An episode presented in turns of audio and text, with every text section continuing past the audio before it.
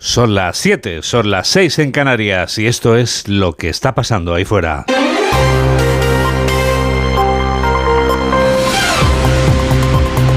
Onda Cero. Noticias fin de semana. Juan Diego Guerrero. Buenos días a todo el mundo. Estoy arrecido de frío. Claro, comparado con el veranazo, como a ti te gusta llamarlo, que hemos dejado atrás. Mamen Rodríguez Astre, voy guardando ya la ropa veraniega y eso. A ver, te lo voy a decir en muchos idiomas, Juan Diego. Adiós, goodbye, auf nadie. Nos despedimos de golpe de 77 récords de temperatura en 35 provincias. Abrimos la puerta a lluvias generosas gracias a sucesivas borrascas atlánticas que nos van a devolver y que ya lo han hecho de golpe al otoño. Acostúmbrate porque parece que no soltaremos el paraguas hasta por lo menos el próximo viernes. Hoy nos mojaremos en el Cantábrico, el centro y en el este. Perdemos 10 grados de golpe. Tu outfit, Juan Diego, está claro. Arnaldito y a la calle, chaqueta y paraguas y a darle a la zapatilla, salvo el sur, que superará los 35. El resto nos quedaremos más cerca de los 20. Y ahora que sabemos que ya llega la lluvia, actualizamos las noticias de los titulares de apertura con Carmen Sabido. Se acaba el ultimátum de Israel para que miles de gazatíes abandonen sus hogares. Por séptima noche consecutiva, Israel ha seguido lanzando cohetes contra la franja de Gaza, donde más de un millón de personas viven sin luz y agua y con la angustia de tener las horas contadas. Israel ha iniciado incursiones, tiene listo al ejército y los blindados para comenzar la gran ofensiva terrestre, tal y como ha anunciado el primer ministro Benjamín Netanyahu.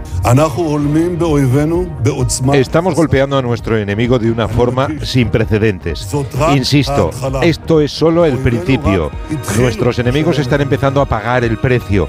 No les quiero dar detalles de lo que está por venir, pero les digo que esto es solo el principio.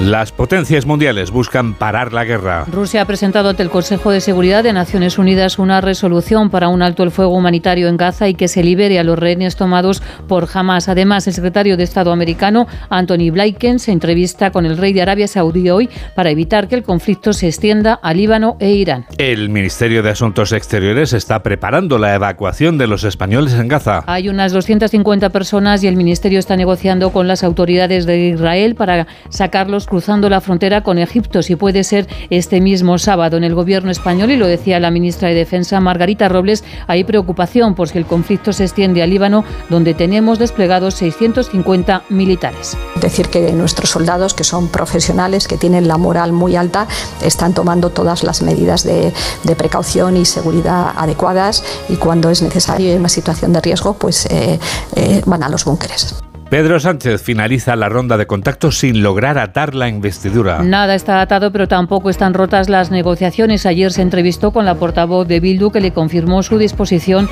a apoyarle, mientras que la portavoz de Junts, Miriam Nogueras, ha escenificado que sus siete votos están todavía lejos de dar la investidura a Sánchez. El Partido Popular califica la foto con Bildu como indigna y de la vergüenza.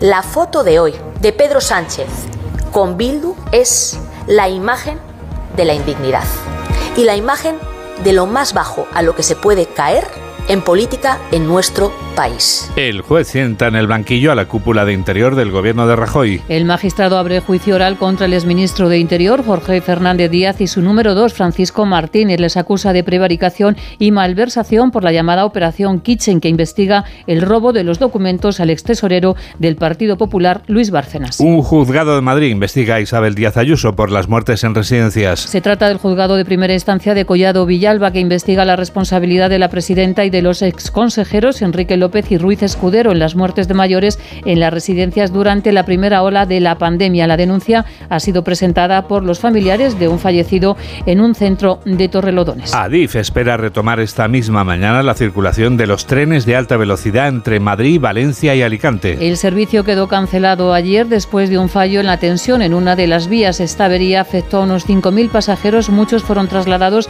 en autobús, pero otros han pasado la noche en la estación de Chamartín. Las compañías devolverán el dinero a los afectados. La inflación repunta al 3,5%, el nivel más alto en los últimos cinco meses. Y esta subida se ha acelerado por el precio de la luz y de las gasolinas. También se ha disparado el aceite de oliva, que en lo que va de año se ha incrementado un 67%. Hoy el precio de la luz va a superar los 135 euros. El megavatio será el más caro desde el pasado mes de marzo. Deportes. La jornada de Liga en segunda nos deja la victoria por 3 a 0 del Real Oviedo ante el Albacete. Tres selecciones, Francia, Bélgica y Portugal, ya se han clasificado para la Eurocopa. España ya está en Oslo para preparar el partido del domingo ante la Noruega de Haaland. Y en la Euroliga, el Barça se ha impuesto 77 a 68 ante Olympiacos con ocho triples de Abrines y el Valencia Basket ha vencido ante el Fenerbahce por 77 a 74. Tenemos toda la radio por delante.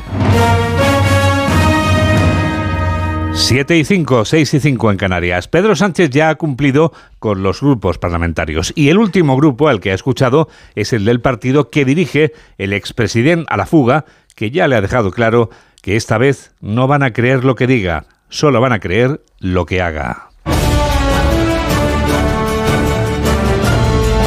Miriam Nogueras, portavoz de Junts y sabedora de que su partido tiene la sartén por el mango, se gustaba este viernes en el Congreso de los Diputados. Sí que volem posar també molt èmfasi Sí queremos poner mucho énfasis en que estamos en un momento absolutamente trascendental y absolutamente extraordinario y nosotros no entraremos en el juego de los titulares o las filtraciones.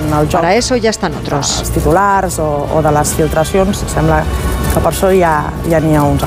Otros detalles del encuentro de Pedro Sánchez con los portavoces de Junts, el partido liderado por un expresidente a la fuga, y Bildu, el partido que sigue sin condenar los atentados de ETA. Otros detalles son los que vamos a contarles enseguida, pero antes...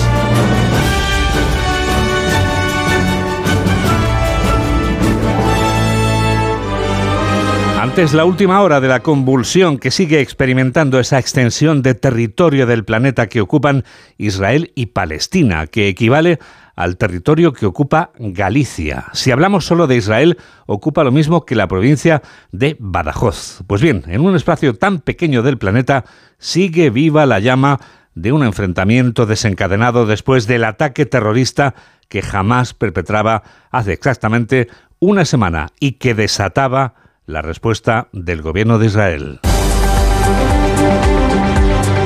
En Jerusalén son ahora mismo las 8 y 7 minutos de la mañana y hasta allí viajamos para saber cómo despierta Oriente Próximo. Corresponsal de Onda Cero, Hanna Beris. Buenos días. Se despierta aquí sin duda con una sensación de gran dramatismo. La guerra, esta nueva etapa, habría que decir, de la guerra entre Israel y la organización terrorista Hamas, desatada el sábado pasado a las seis y media de la mañana con la invasión de miles de terroristas a comunidades civiles donde masacraron familias enteras, ha entrado ya en su segunda semana.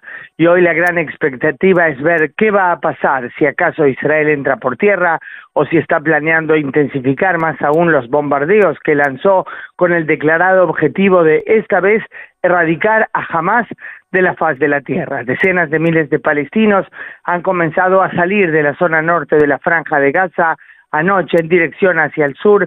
Recordemos que Israel lanzó enorme cantidad de volantes desde el aire, escritos por cierto en árabe, en los que exige o exhorta, mejor dicho, a la población salir de esa zona norte para salvar sus vidas. Jamás dice es guerra psicológica de Israel, no hay que escucharlo, pero la población comienza a salir en efecto para salvar sus vidas. Israel dice nuestro enemigo no es el pueblo palestino, tratamos de minimizar el riesgo de que mueran vidas inocentes, los culpables son jamás casi de más está decir que jamás sostiene que la responsabilidad es de Israel. Un día dramático, pues en la zona, lo último, ayer el portavoz militar confirmó que había habido ya incursiones puntuales por tierra dentro de la franja de Gaza y que se llevó consigo, la fuerza que entró, se llevó consigo hallazgos que pueden ayudar a encontrar las huellas de los eh, de los eh, rehenes, perdón, secuestrados. Y ahora está claro que lo que se llevaron consigo fueron cuerpos de rehenes que habían quedado al parecer caídos allí cuando los terroristas volvieron a Gaza, cuerpos hallados divisados desde el aire por la inteligencia israelí y hallados cerca de la valla fronteriza entre Israel y Gaza. Desde Jerusalén ha informado en directo nuestra corresponsal Hanna Beris.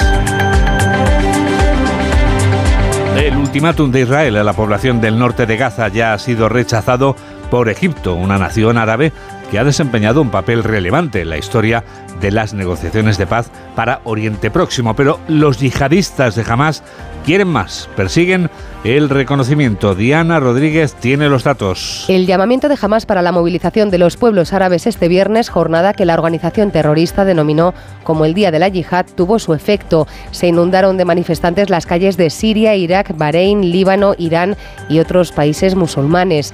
En Jordania, el rey ordenó al ejército reprimir las protestas contra Israel en la frontera y una de las más multitudinarias, la de Bagdad, con miles de personas que acabaron quemando banderas israelíes.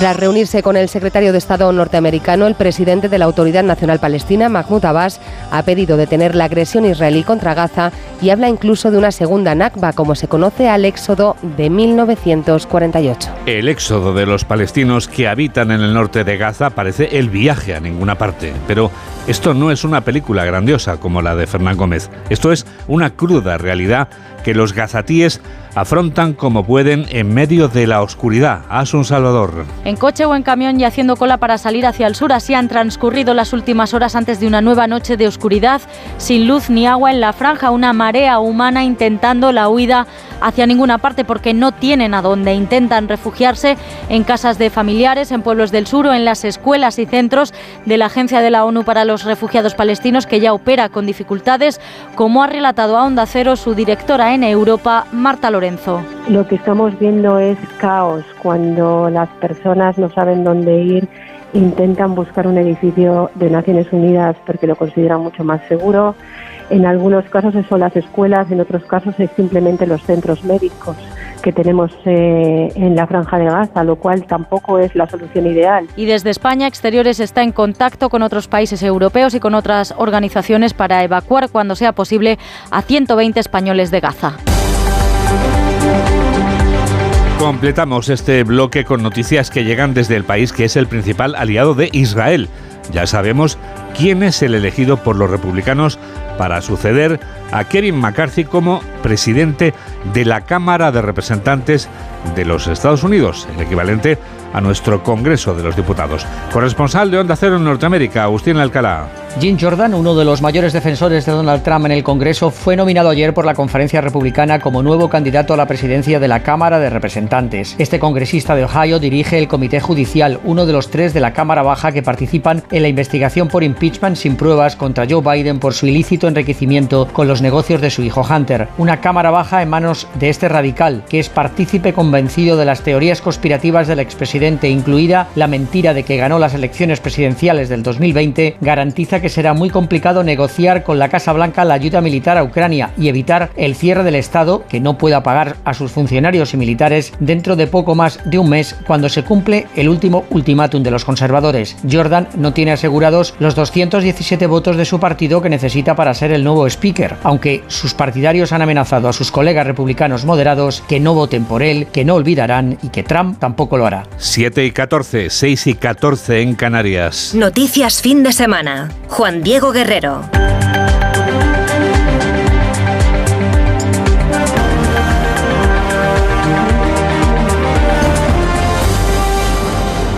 Los encuentros de Pedro Sánchez con las portavoces parlamentarias de Bildu y Junts eran la traca final, la de este viernes, cuando el candidato socialista a la investidura cerraba la ronda de reuniones para saber quiénes lo apoyan y lo que va a costarle ese apoyo.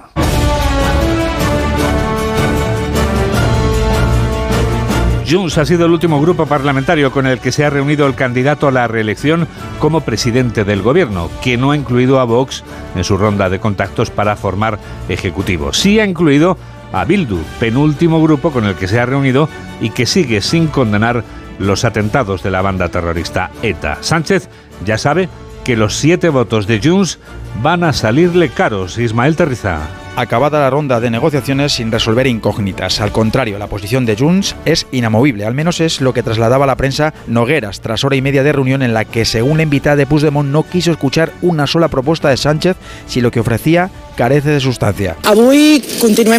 Hoy seguimos lejos, lejos del compromiso histórico. Si se trata de hacer lo mismo que en los últimos cuatro años, entonces es que no buscan los votos de Junts. No hay avance porque Junts no se mueve de lo que dijo el expresidente fugado en esta conferencia en Bruselas del 5 de septiembre. L'1 d'octubre no va ser un delicte, com tampoc no ho va ser la declaració d'independència, i que no ha renunciat ni renunciarà a la unil- unilateralitat com a recurs legítim. Amnistía, referéndum, unilateral si es preciso y los jueces apartados del proceso. El PSOE no hablaba al cierre de esta ronda, solo que seguirán obrando con discreción, explicaban en una nota, mientras no se aclaren los compromisos. Tampoco se le pudo preguntar a los socialistas por esa primera foto de Sánchez con un partido que aloja al último jefe de ETA. Cuca Gamarra ha echado cuentas y le sale que el pago de Pedro Sánchez a Bildu va a ser la dignidad de todo un país. La secretaria general del Partido Popular considera que los dos encuentros que mantenía Sánchez este viernes eran sendos ejemplos de indecencia y humillación. Ignacio Jarillo. Indecencia y humillación y otras palabras duras formaban ayer parte de la reacción del PP tras las fotos que se hizo Pedro Sánchez con las portavoces de Bildu y de Junts, las portavoces de Arnaldo Tegui y Carles Puigdemont. Para Cuca Gamarra estamos ante el colmo del colmo político. Nada sorprende con Pedro Sánchez. Antes de ayer hablaba con un condenado indultado por él mismo. Hoy lo hace con el partido que no condena el terrorismo y que lleva a terroristas en sus listas. Y dentro de unos días lo veremos hablando con un prófugo de la justicia para intentar conseguir sus votos y con ello mantenerse en la Moncloa. Desde el PSOE nadie en el atril de prensa durante el día de ayer, pero sí un comunicado que insiste en la discreción de las negociaciones para lograr la investidura y en que éstas tendrán siempre como límite el marco de la Constitución española. Les contamos también que Manuel García Castellón, magistrado de la Audiencia Nacional, ha abierto juicio oral contra el exministro Jorge Fernández Díaz y la antigua cúpula de su departamento. El juicio llega una vez finalizada la fase de instrucción. Aranzazu Martín. La instrucción ha concluido. La que fuera cúpula de Interior, con el exministro Fernández Díaz a la cabeza, se sentará en el banquillo por la operación Kitchen. El exministro y su secretario de Estado, para quien Anticorrupción pide 15 años de cárcel, están acompañados de otros ocho altos mandos policiales y acusados, entre otros delitos, de descubrimiento y revelación de secretos, prevaricación, cohecho, tráfico de influencias, obstrucción a la justicia o malversación. El juez impone además una serie de finanzas por responsabilidad civil, 120.000 euros, por ejemplo, al exministro y a su número 2, 100.000 al excomisario Villarejo y al que fuera chofer de Bárcenas. Lo que rechaza el juez es la petición del PSOE de declarar la responsabilidad civil a título lucrativo del PP y fija a la Administración General del Estado como responsable civil subsidiaria. 7 y 18, 6 y 18 en Canarias. Noticias fin de semana. Juan Diego Guerrero.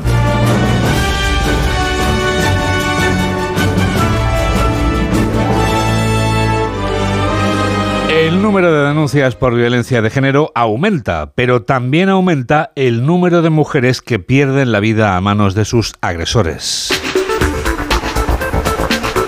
El informe presentado por el Observatorio de Violencia Doméstica y de Género confirma el aumento de las denuncias, pero el número de mujeres muertas en lo que va de año es ya el mismo número de todas las mujeres que perdieron la vida durante el año pasado. Belén Gómez del Pino. A fecha de hoy son 51 las mujeres asesinadas este año por sus parejas o exparejas. El dato supera el total de 2022 y es la peor cifra octubre desde 2011. Todo el entramado de protección y denuncia de la violencia de género alerta del repunte de asesinatos, denuncias y víctimas. El Consejo General del Poder Judicial notifica un aumento interanual que supera el 6% hasta las 47.000 víctimas y las 48.000 denuncias entre abril y junio. Y hay preocupación por las cifras de menores, 87 enjuiciados en el trimestre. Ángeles Carmona, presidenta del Observatorio contra la Violencia de Género. Nos preocupa enormemente. Los menores de edad, por desgracia, siguen repitiendo estas actitudes machistas. Ahí es donde debemos poner el foco. En el periodo analizado se acordaron 13.000 órdenes judiciales de protección. Una de cada 10 mujeres se acogió a la dispensa de no declarar contra su agresor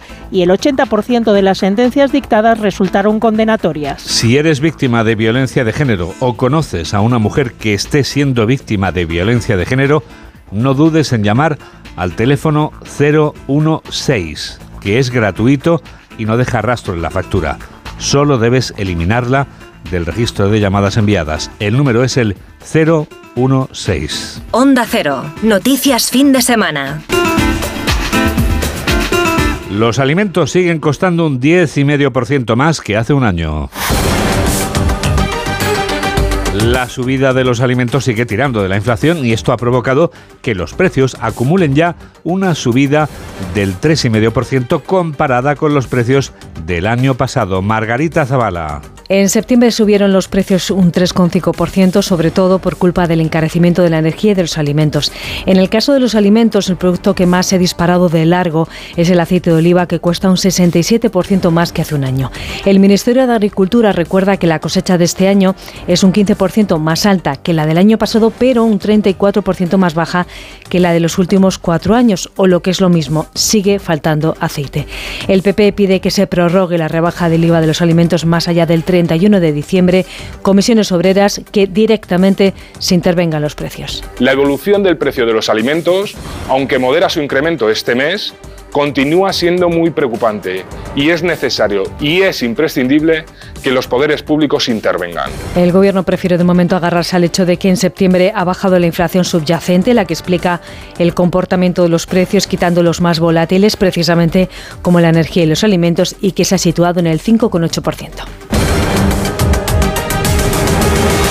Ahora tenemos una buena noticia y no será la única porque tenemos la convicción de que lo mejor está por llegar. Qué buena noticia es que el puente del Pilar se haya convertido en un éxito turístico nacional. Los datos son inmejorables para un sector que es fundamental para que la economía española avance. Hablamos de cifras de récord, Jessica de Jesús. Fin de semana récord para los aeropuertos españoles. Este domingo es el día con el mayor número de operaciones programadas, más de 6.200 y con muchos alojamientos con el cartel de completo colgado. El turismo de interior se encuentra por encima del 70%, las zonas de costa e islas por encima del 80% e incluso el 90% y el turismo rural cierra el puente al 100% en algunas zonas como Navarra. El buen tiempo sigue incentivando las ganas de viajar, como apunta desde la patronal turística Exceltur José Luis Zoreda. La tendencia es previsible que continúe e incluso pudiera llegar hasta acentuarse en el trimestre que nos queda antes de final de año, porque estamos viendo una tendencia al alargamiento de la temporada. En definitiva, como apunta la Confederación Española de Agencias de Viaje, este es un buen puente que reafirma la recuperación de la actividad y la facturación del sector. Comprobamos cómo hay municipios españoles a los que este puente les ha venido a ver la Virgen, la Virgen del Pilar. Es el caso de Granada, Guillermo Mendoza. En Granada, solo una semana después de haber acogido la cumbre europea, la ciudad de la Alhambra acoge otro evento multitudinario, el Encuentro Nacional de Cofradías Penitenciales. Solo este sábado se esperan más de 50.000 asistentes a una procesión especial, la Magna, en la que desfilarán 22 pasos. Casi todos los hoteles están completos. La Federación Provincial de Hostelería prevé un 88% de ocupación en la ciudad. Una ciudad que roza el 100% de ocupación hotelera es Benidorm. Amparo Piqueres. En Benidorm han estado a punto de colgar el cartel de completo al tener un 94% de las camas hoteleras reservadas para este puente. Es lo que se denomina un lleno técnico. Y es que las temperaturas veraniegas que rozarán los 30 grados este sábado han propiciado que, por ejemplo, Benidorm alcance un volumen de reservas que no tenía desde antes de la pandemia. Estamos también en uno de los dos puentes de mayor llegada de visitantes en Madrid. Oscar Plaza. En Madrid la afluencia de turistas está siendo masiva en el que es el puente de más visitantes junto al de la Constitución. El jueves rozamos los 30 grados y aunque ha refrescado algo, conseguir mesa en una terraza del centro es misión harto compleja. Los hoteles madrileños han calculado una ocupación del 84%, aunque creen que puede estar siendo incluso mejor con las reservas de última hora. Y si la Pilarica ha venido a ver una ciudad, que está a tope de turistas es Zaragoza. Luis Puyuelo. En Zaragoza los hoteles rozan el lleno con motivo de las fiestas del Pilar. Los propietarios de este tipo de alojamiento están satisfechos porque por fin han recuperado las cifras previas a la pandemia. El puente y el buen tiempo han facilitado este incremento en el número de visitantes para disfrutar de las celebraciones. Lo mismo ocurre en el resto de Aragón con una ocupación del 75% en zonas del Pirineo y también de la provincia de Teruel. Enseguida les contamos algo nuevo de este continente viejo Hola, soy Roberto Brasero y yo también escucho noticias fin de semana de Onda Cero con Juan Diego Guerrero.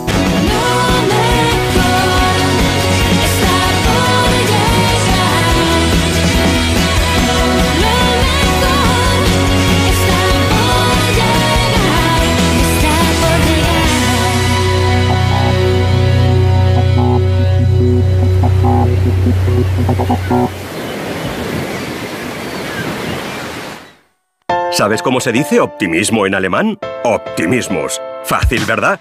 Pues así de fácil te lo pone Opel si eres empresario o autónomo, porque llegan los días pro empresa de Opel. Solo hasta el 20 de octubre condiciones excepcionales en toda la gama Opel. Descubre la tecnología alemana del futuro. Ven a tu concesionario o entra ya en opel.es.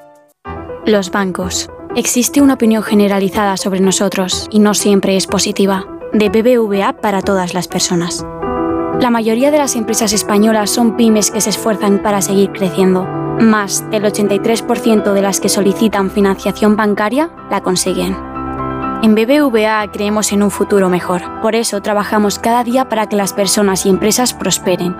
Conoce más en bbva.com. Oye Alberto, ¿tú tienes alarma? Sí, la de Securitas Direct. ¿Y qué tal? Es que estamos pensando en ponernos una. En mi bloque la está poniendo todo el mundo. Y me preocupa que si vuelven a robar, entren en mi casa. Ni te lo pienses. Por lo que cuesta, merece la pena vivir tranquilo. Protege tu hogar frente a robos y ocupaciones con la alarma de Securitas Direct. Llama ahora al 900-272-272. En Peugeot estamos listos para ayudarte a llevar lo más importante, tu negocio. Por eso, en los días Peugeot Profesional vas a poder disfrutar de condiciones especiales en toda la gama. Aprovecha del 1 al 15 de octubre para dar energía a tu negocio. Inscríbete ya en peugeot.es. Síguenos en Twitter en arroba noticias FDS. 7 y 27, 6 y 27 en Canarias, el preciso instante del minuto europeo. Jacobo de Argollos nos habla durante un minuto de la división que hay entre los 27 a la hora de respetar a rajatabla el derecho internacional en la guerra entre Israel y Hamas. Con la visita de la presidenta del Parlamento Europeo y de la Comisión Europea este viernes a Israel se ha significado el apoyo unánime a este país de los 27 y la condena al ataque de Hamas, pero también al mismo tiempo se han puesto en evidencia algunas de las diferencias sobre hasta dónde es legítima la respuesta israelí.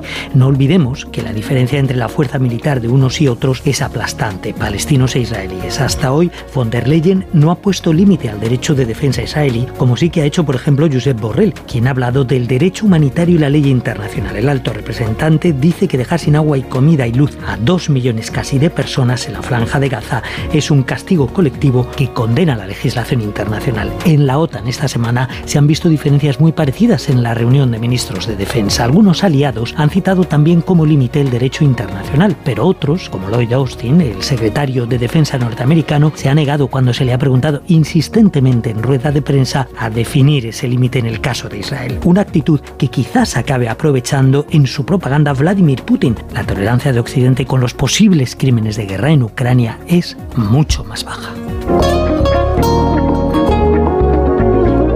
Y es mucho más alta la atracción que ejerce Tecnoticias fin de semana. Porque te permite escuchar la radio estés donde estés. ¿Cómo se hace esto, mamen? Yéndote de puente, por ejemplo. Ah, vale, bien. ¿Has ido de puente? ¿No tienes tu aparato de radio al lado? No pasa nada, sacas tu teléfono del bolsillo y dale a la app de Onda Cero, que es gratis, que te lo digo todos los fines de semana. ¿Y cómo se llama? Onda Cero. Así de fácil. Oye, y la red social de Facebook, que está abierta, ¿cómo podemos hacer para conectar con ella? Pues te aburres en estos momentos, no sabes mucho qué hacer, pues www.facebook.com, ahí buscas, en el buscador pones noticias fin de semana de Onda Cero, oye, y comentas con nosotros todo lo que quieras. Es así de sencillo, Juan Diego. ¿Quieres hacerlo? Sí. Ah, inténtalo, ponte un mensaje. Me voy a poner un mensajito ahora mismo. O a lo mejor pongo otro antes en X, la que se llamaba antes Twitter. Ahí tenemos un grupo, ¿verdad? Arroba noticias FDS. Guay, Ruizón. Pues porque somos los de noticias, Juan Diego. Fin, de, semana. No tendremos por ventura otra cuenta en Instagram, la de las fotos. Sí, que no me atormenta absolutamente nada. Arroba, no, guerrero te atormenta la lista de reproducción en la que está toda la música que suena aquí en este programa de noticias. Noticias FDS Canciones 23-24. Qué regalo es poder cruzarse con Miguel Reyán por la radio y luego escucharlo con Cantizano en Por fin. Es un actor descomunal. ¿A que tú piensas igual, Mamen? Totalmente, Juan Diego. Lo sabía. Hay una película entre todas en las que ha trabajado Reyán y es en la que los es en la que los recién estrenados Premio Goya recibían los galardones a la mejor película, a la mejor dirección y al mejor guion. O sea, esa película se llevaba dos cabezones. Me voy a callar un momento. Porque te voy a preguntar qué hora es, Juan Diego. Son las siete y media. Decíamos que esa película ganaba los Goya a mejor película, mejor dirección y mejor guion. O sea, dos cabezones fueron recogidos por Fernando Fernán Gómez, responsable de la dirección y del guion del filme. Y Mamen Rodríguez Astre nos descubre todo lo que no sabíamos de El viaje a ninguna parte. El teatro es una pieza fundamental en esta obra y en la vida de Fernán Gómez, aunque se siente más influenciado por el cine de Hollywood y por el neorealismo italiano. Los que están tomando la copa o jugando tienen que marcharse. Va a empezar la función y para verla tienen que tomar otra consumición. Mi hijo Carlito se quedó sentado, impasible, sin mover un solo músculo, hasta que acabó la comedia. Anda, nieto, danos tu opinión. ¿No te da vergüenza? ¿Qué te ha parecido? Ridículo. Umbral dio en el clavo. Lo escribió en su columna diaria en El Mundo. Fernando Fernán Gómez era, abro comillas, un hombre bueno con fama de malo, un creador tan imaginativo que puede hacerlo todo. Y lo hizo. ¿Y de qué tienes vocación tú? De administrativo. ¿De administrativo? Sí, sé de cuentas, sé hasta dividir. Tengo un amigo mayor que yo que allí en Vigo llevaba las cuentas en una papelería. Tiene las papelerías suyas en propiedad. Y un coche. Y va siempre muy bien vestido. Que llama la atención. ¿Y cómo consiguió el dinero para empezar? Porque con un sueldo... Casóse. Ah, casóse. Con la hija del dueño. Hombre, así cualquiera. Pero casóse con la hija del dueño porque era administrativo. Si hubiera sido cómico no habría podido casarse con la hija del dueño en una papelería. Tú eres cómico, Carlitos. Esta comedia amarga muestra las dificultades por las que tenían que pasar los cómicos que se iniciaban en el teatro y no triunfaban. Han pasado ya tantos años. A los calaveras los vi en una sala de fiestas muy lujosa. Después de cerrar nos quedamos unos cuantos. En aquel tiempo obligaban a cerrar estos sitios muy pronto. Cosas de Franco, que como él no sale de noche. La narración está articulada sobre una estructura temporal en flashback. Carlos Galván, viejo y enfermo, recuerda los pasajes de su vida de cómico, recuerdos reales o imaginarios. Buenas noticias, mañana, pasado y el otro en Navaseca. ¿Tres días? ¡Tres! Palazuelos, Campisábalos y Atienza en Guadalajara y Arisgotas en Toledo reflejan la España profunda, la Castilla mesetaria más reacia y espartana. La fotografía oscura y fría marca la posguerra, un país exhausto y asustado y muerto de hambre. Hay que recordar. Hay que recordar.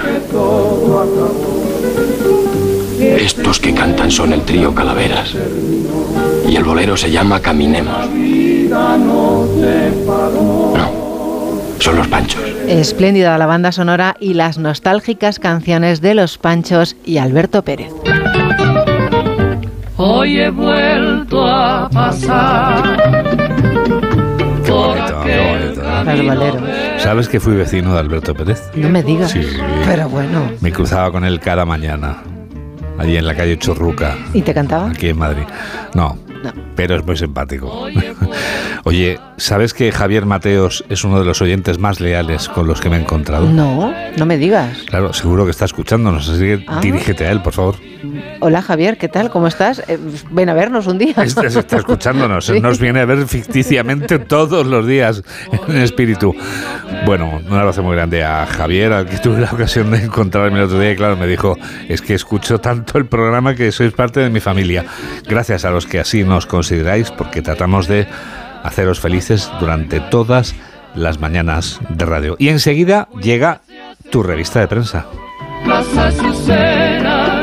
Hola, soy Julia Otero y yo también escucho Noticias Fin de Semana de Onda Cero con Juan Diego Guerrero. Tu amigo te ha elegido comodín de la llamada. ¿Cuál es la capital de Zimbabue? Lusaka. no es correcto. A veces hay cosas que no dejas en las mejores manos, excepto tu Peugeot.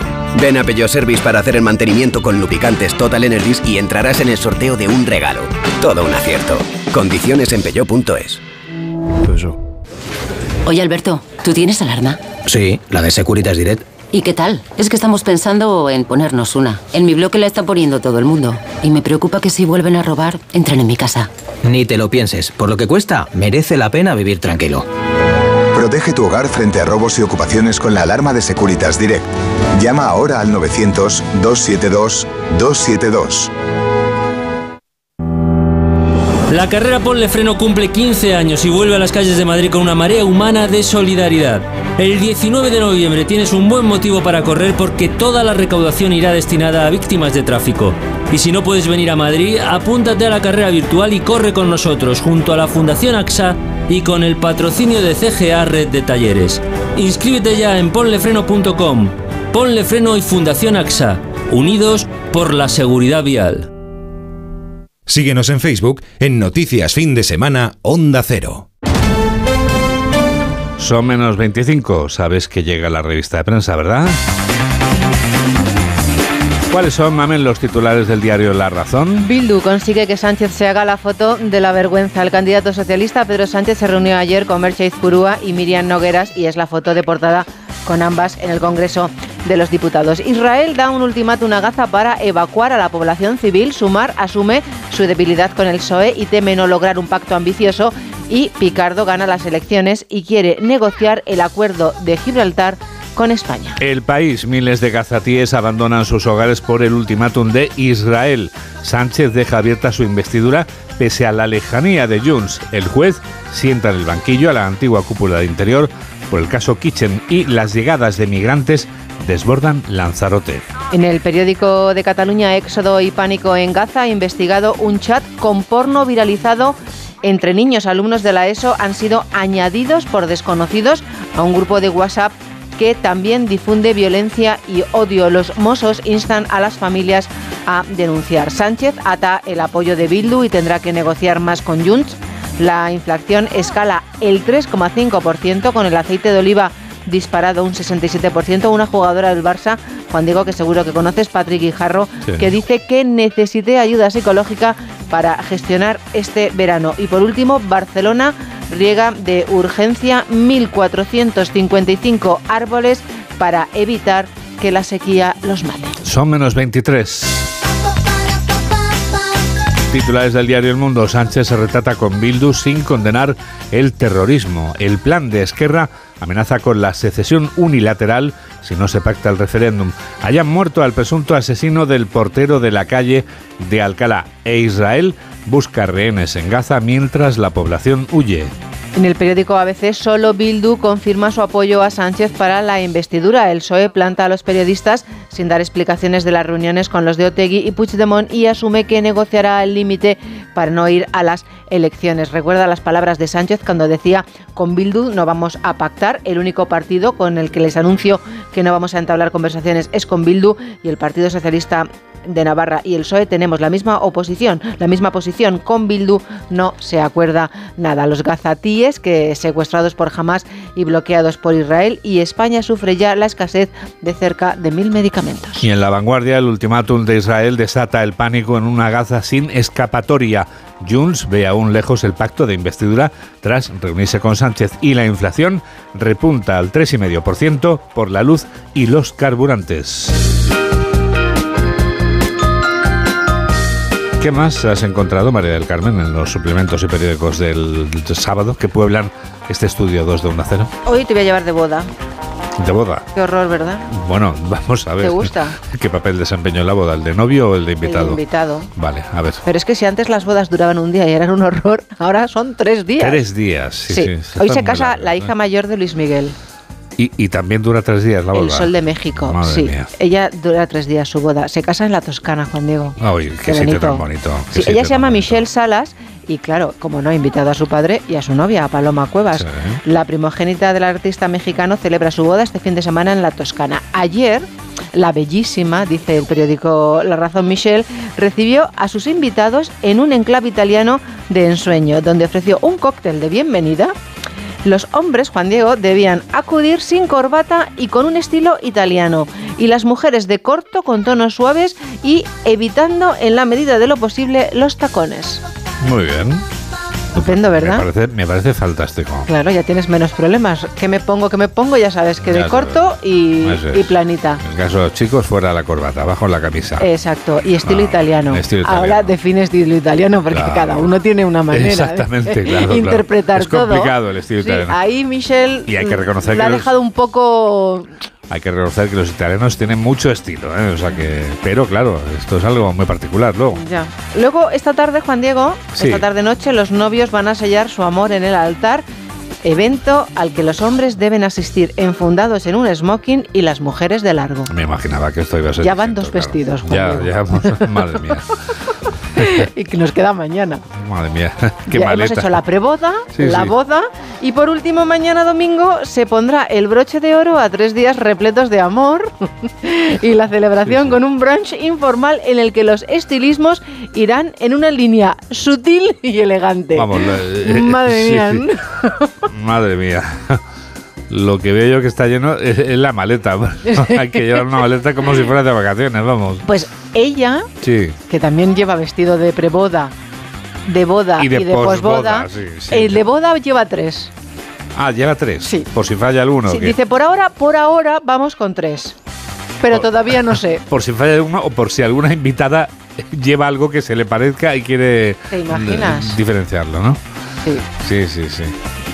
No ¿Te imaginas? Hay que ver. No sé, eh, mira, hoy me he encontrado también en el periódico, te imaginas, dices, en el periódico del país, en el refugio del cazador de moscas. O sea, puede haber una profesión.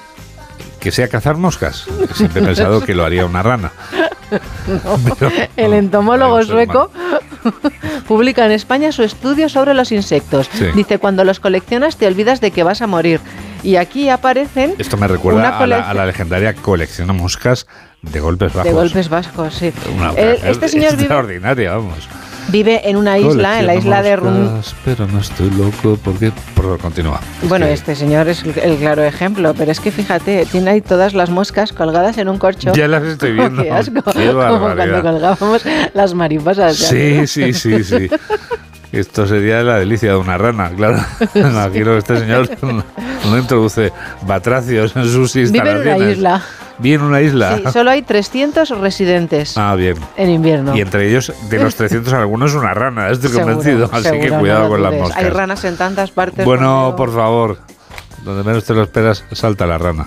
Bueno, y estoy desolada. ¿Por qué? Fíjate la que se lió en los Oscar, ¿te acuerdas? Con Will Smith. Sí. Y resulta que su ex mujer, eh, Yada, Pinkett, va sí. a publicar eh, su mm, autobiografía Ajá. en estos días y nos descubre que lleva separada de él desde el año 2016. Es decir, cuando se produjo la eh, eh, el momento, la escena cuando le atizó al otro cómico, estaban separados. Te recuerdo que él salió para defenderla. Seguramente ella no necesitaba que la defendieran. Sí, sí. Pero bueno, él saltó. No solo estaban separados, Sí. sino que ella en la autobiografía dice que es que no, enten- no entiende nada, que no sabe por qué de repente No actuó así. comprende nada. Dice, pero cuando oigo a Will Smith gritar esposa en el caos del momento, dije, pero soy su mujer. Ah, claro, escuchó esposa y dijo, ¿quién es? Ah, soy yo. Qué bárbaro. Que no tenía claro que estaba. ¿Por qué se Pero es disgustó que tanto no Will sabíamos, Smith? claro, el público no lo sabía. Los, no, no, los- no. los- los Quería demás. cuervos que te sacaran Claro, los ojos. no lo sabíamos, lo sabían ellos, nosotros no lo sabíamos, claro.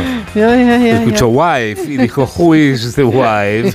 Casi le ha hundido la vida, pero, pero ella dice que no entiende nada. Dice, la actriz publica unas explosivas memorias en las que habla Ya, de su ya. infancia, de sus intentos de suicidio y de la separación de Will Smith.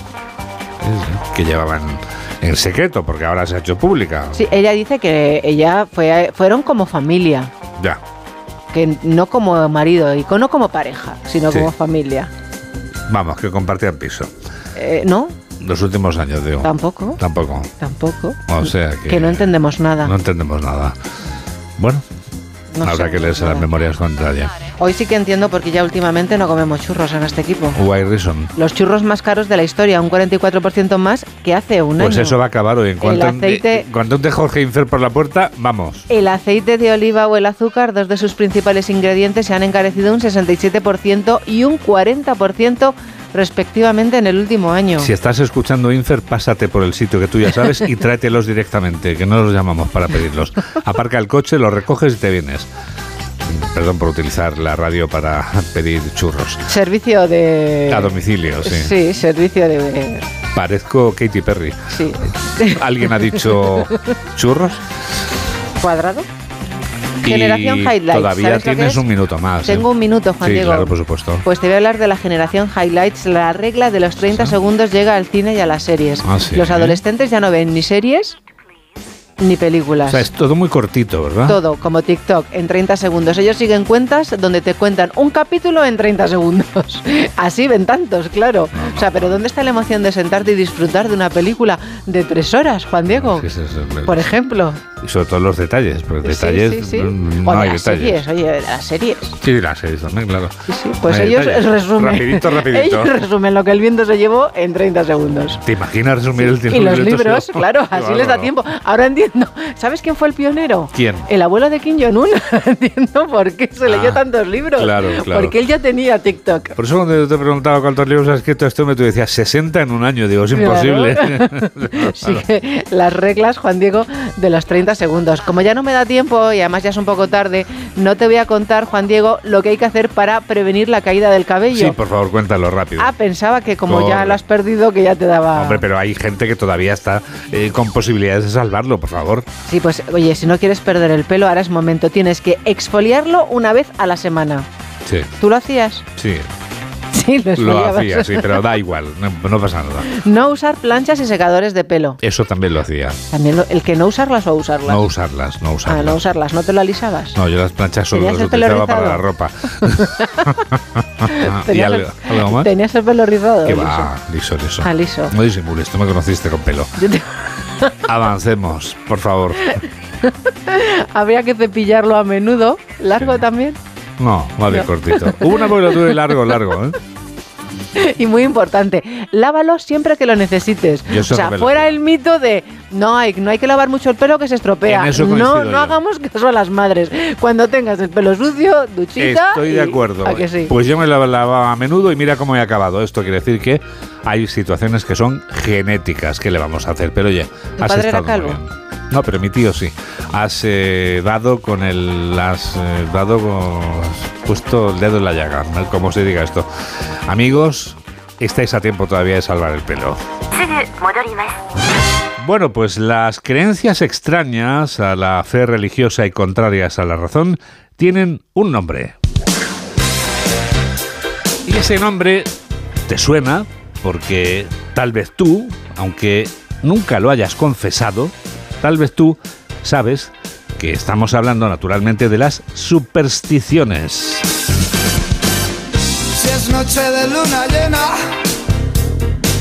tijeras abiertas en la mesa. Si se cruza un gato negro, o se te rompió el espejo. La explicación de una superstición puede ser tan personal que la convierte en diferente a las demás. por precaución,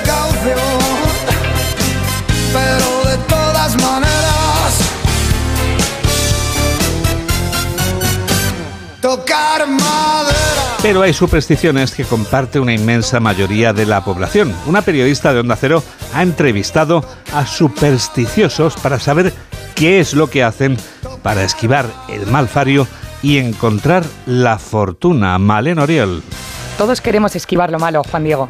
¿Sabías que Cameron Díaz toca madera constantemente? No me digas. Y que Penélope Cruz se frota la cabeza varias veces para alejar los malos espíritus. Anda. Pero cosas más curiosas se ven.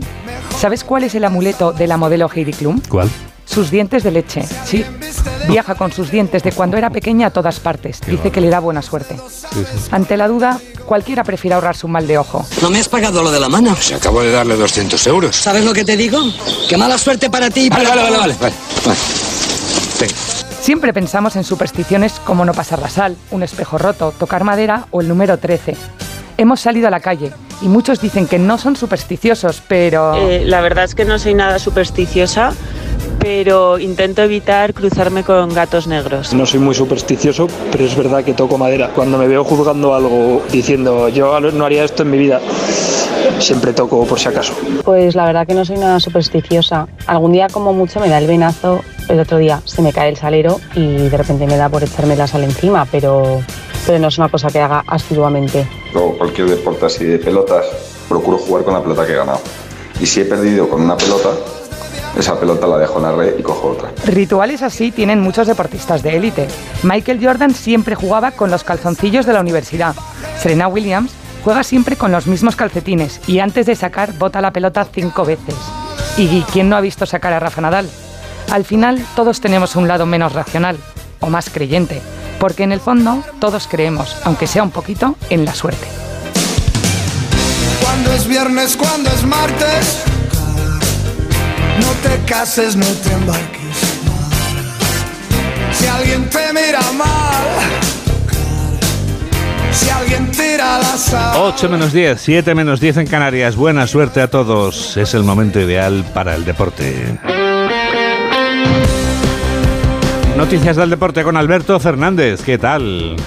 Muy buenos días, Juan Diego. La selección española ya está en tierras noruegas para preparar el partido de mañana ante la selección de Erling Haaland, Alexander Sorloth o Martin Odegaard, entre otros. El empate le daría al combinado nacional la clasificación virtual para ese campeonato de Europa del próximo año 2024.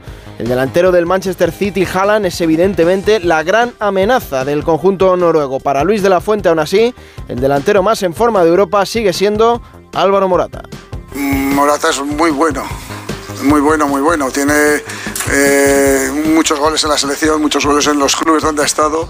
Para mí, para mí, permitirme, respetando a todos, hay muy buenos. eh, para mí, los jugadores de la selección española son los mejores de Europa, del mundo, del cosmos. Son, para mí son los mejores. En el resto de la jornada internacional, ayer se clasificaron tres selecciones para la Eurocopa del próximo año. Una de ellas es Francia, que venció por 1-2 a Países Bajos con un doblete de Kylian Mbappé. Otra es Portugal, que ganó 3-2 a Eslovaquia con un doblete también de Cristiano Ronaldo, que ya lleva 7 goles en la fase de clasificación. Y la última en conseguir ese billete para la Eurocopa es Bélgica, después de ganar 2-3 en Austria con un doblete de Luque Bacchio, el delantero del Sevilla. La selección española sub-21 empató ayer en Uzbekistán en un amistoso. Los de Santidenia no lograron pasar del 0 a 0. Y en el fútbol doméstico, en segunda división, la jornada número 11 comenzó ayer con la victoria del Real Oviedo por 3 goles a 0 sobre el Albacete. Es el segundo triunfo consecutivo del conjunto Carballón. Habla su entrenador, Luis Carrión. Me alegro, me alegro, porque hombre, nosotros tenemos que estar un poco más comedidos porque sabemos todo lo que, lo que cuesta una victoria y, lo que pasa si te relajas después de una victoria, ¿no? que pierdes, seguro. Entonces, eh, nosotros tenemos que seguir trabajando fuerte, seguir mejorando cosas, pero yo me alegro que la gente esté contenta y esté enganchada con el equipo y hoy ha habido un ambiente increíble y ojalá seamos capaces de hacer que, la gente esté ilusionada y, y nos lleven en volandas como hoy buena parte del partido así ha sido. Para hoy a las 4 de la tarde, el líder, el Club Deportivo Tenerife, visita al Mirandés. Doble turno a las 6 y media con el Cartagena Racing de Santander y el Sporting de Gijón Zaragoza. Para las 9 de la noche cerrará el partido de la jornada Real Club Deportivo Español. Real Valladolid. En baloncesto, Euroliga, el Barcelona con un gran Abrines venció en el Pireo ayer 6-8-7-7 a Olympiacos y un superior Valencia Basket se llevó el duelo en La Fonteta 7-7-7-4 ante los turcos de Fenerbahce. En golf, en el Abierto de España, que se está celebrando estos días en el Club de Campo Villa de Madrid, ayer segunda jornada dura y difícil para John Ram después de firmar 72 golpes en su tarjeta de ayer. Eh, hombre, está difícil ponerla en calle siempre. Eh, están un poco más duras, son estrechas, que me entrase algo, porque no... El golf es lo que hay, a ver si el resto de la semana se iguala un poco el tema y, y meto más pats. Y en crónica de tribunales, la Audiencia Nacional ha citado al presidente del Comité Técnico del Fútbol Femenino, Rafa del Amo, a declarar en calidad de testigo. Será el próximo 16 de noviembre. Junto a él también estará la citada Laia Codina, internacional y compañera de Jenny Hermoso, por las supuestas coacciones durante el viaje a Ibiza. 8 menos 7, 7 menos 7 en Canarias.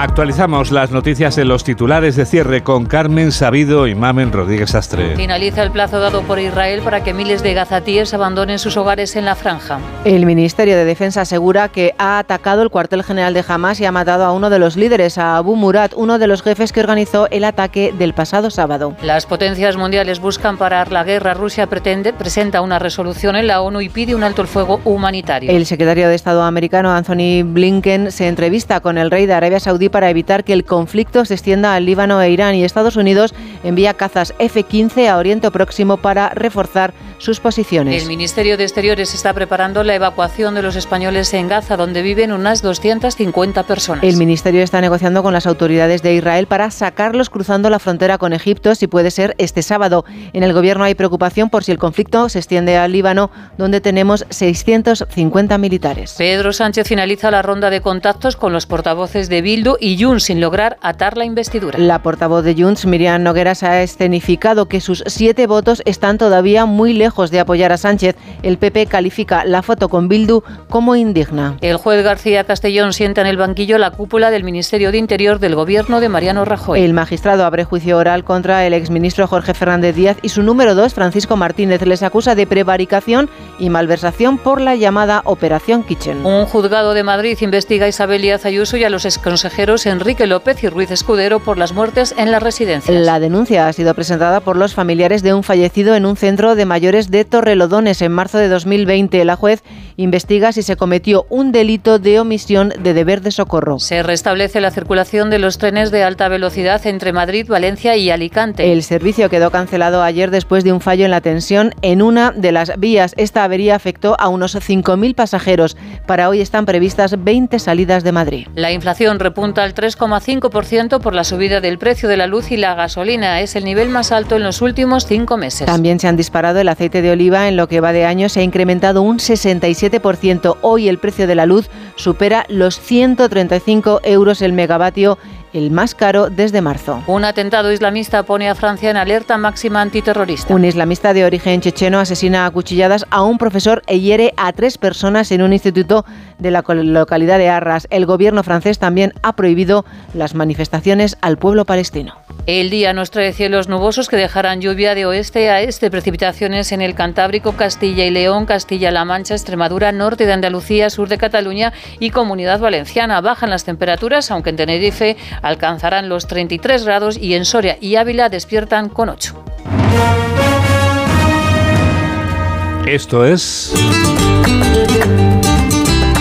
Esto es España y este es Edu García. Hola Edu. Juan Diego, buenos días a todos. Con tu permiso y a tu vera, vengo a hacer terapia. Desde que era cani, tengo un trauma como urbanita de nacimiento. No tengo pueblo. Soy gato y la infancia y la adolescencia las pasé viendo como cada lunes los compañeros de clase contaban sus andanzas, sus escarceos y esas fiestas de coches de choque, encierros y besos robados. Puentes en Madrid sin oler a jara, a boñiga y a ese aire especial sin CO2 que cura el alma del más pintado. La verdad es que siempre le resté importancia a esta circunstancia. Estaban las escapadas puntuales, el retiro, los museos y los juegos con otros chicos como yo, despueblados. Pero ya de talludito he padecido esta anomalía que tengo ahí clavada. ¿Que cómo lo sé? Porque veo un paisaje sin cemento y no cierro la boca. Porque cada iglesia rústica me parece un misterio templario. Porque un ambiente límpido, sin ruido, lo intento atrapar a base de bocanadas salvajes. Me arrellano en las plazas ajenas. Me froto como los gatos en las piedras de los cerros. Por esta caristía mía, le pido al personal que disfrute cada instante de los suyos, hombre, que congele sus pulsos para sentirse dichoso en el quicio de su puerta. Vivan los pueblos de España y sobre todo que viva su gente. Buen fin de. E invitadme, que no estoy curado todavía. Estoy convencido de que no le faltarán invitaciones para recorrer los pueblos de España a Edu García, todo sea por curarle, que la salud es lo que importa. Tú también escuchas este programa de noticias que produce Mamen Rodríguez Astre y que realiza Miguel Jurado en Onda Cero, en la radio. Luego a las dos, una en Canarias, tendremos otra edición. Nos despedimos ya con uno de los cantos a los disparos que forman parte de una metáfora y no de los de una existencia que convive con la muerte como ocurre en Oriente Próximo.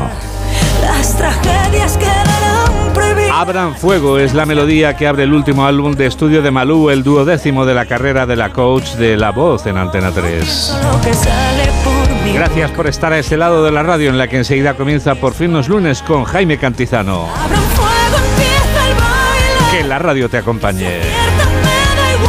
Adiós.